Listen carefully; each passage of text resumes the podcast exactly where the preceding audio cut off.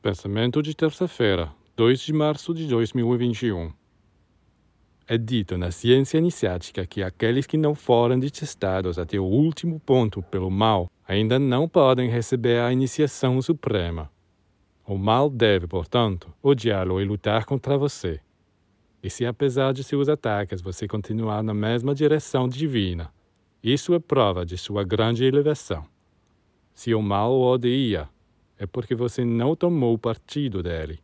Senão ele o protege, o mima, o embala e o coloca para dormir para que você possa permanecer um pouco mais com ele. Mas se para infelicidade para ele você lhe escapar, não quer mais servi-lo, então você desperta seu ódio. E é, e é graças a esse, e, e é graças a esse ódio que você irá muito longe. E é graças a esse ódio que você irá muito longe. E é graças a esse ódio que você irá muito longe. Para todos os grandes iniciados, o mal tem sido implacável, feroz.